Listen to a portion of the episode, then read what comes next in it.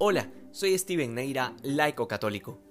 Suficiente se ha hablado sobre esta postura hipócrita de Judas, que demuestra preocupación por los pobres y en el fondo no es más que la expresión de un corazón que se ha cerrado a la verdad. Pero de las cosas que impresionan está esta escena de María con Jesús, esta mujer profundamente arrepentida y sin que nosotros sepamos si es la misma María que quisieron apedrear, lo que San Juan nos muestra es a una mujer que había sido invitada a ese banquete, seguramente para que diera algún espectáculo a los invitados.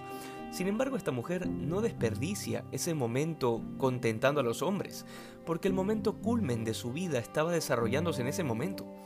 Pareciera que toda su vida se había detenido en el tiempo y que lo único que importaba era el Señor. El único que podía llamar su atención en medio de aquella casa llena de personas era el rostro de Jesucristo. Pero es que lo sucedido es profundamente dramático. María utiliza todo el perfume para ungir a Jesús. Sabemos que no era una mujer de mucho dinero, sin embargo ese perfume era considerado costoso por todos los que estaban allí presentes, que seguramente eran personas acostumbradas a banquetear y a gastar. ¿Cuánto habrá representado para esta mujer el derramar todo ese perfume? Pero es que esto no queda ahí. No lo seca con una toalla o con algún paño, no, utiliza sus cabellos para secarle los pies a Jesús mientras el perfume se mezclaba con sus lágrimas. Esto es una escena tremendamente fuerte. De ahora en adelante, todo en la vida de María giraba en torno a Jesús y su cabellera, que era signo distintivo del atractivo femenino, ahora estaba al servicio del Señor. Ya no servía para atraer más hombres o para seducirlos, ya no era un elemento útil para conseguir atención, sino solo para secarle los pies a Jesús. Esta mujer habrá quedado totalmente despeinada y desaliñada en su apariencia después de haber llorado y secado el perfume con sus cabellos, y sin embargo poco o nada le importaba. Ya no le importaba la aceptación de los hombres o las apariencias del cuerpo. ¿Cuántas cosas en nuestra vida están hoy al servicio del pecado y no al servicio de Dios?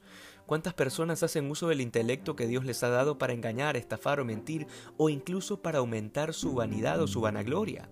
La desesperación de los fariseos era la propagación de las doctrinas cristianas, por lo que querían deshacerse de Lázaro, dado que después de haber sido resucitado, muchísima gente terminaba creyendo por su testimonio.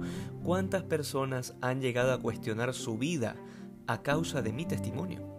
Es una de esas preguntas que deberíamos hacernos de cuando en cuando, para así tomar pulso de nuestra vida cristiana, no sea que nos hayamos dedicado a saber muchas cosas, pero sin vivir ninguna. En ese tiempo eh, evidentemente era una cosa muy importante, definitivamente, encontrar al Señor. Pero lo era en ese tiempo como lo es ahora. En este tiempo de Semana Santa tenemos una recta final que debemos caminar.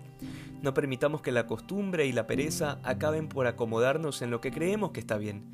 Sepamos dejar que Dios nos incomode y que la palabra de Dios nos cuestione. Que hoy seamos más santos que ayer. Dios te bendiga.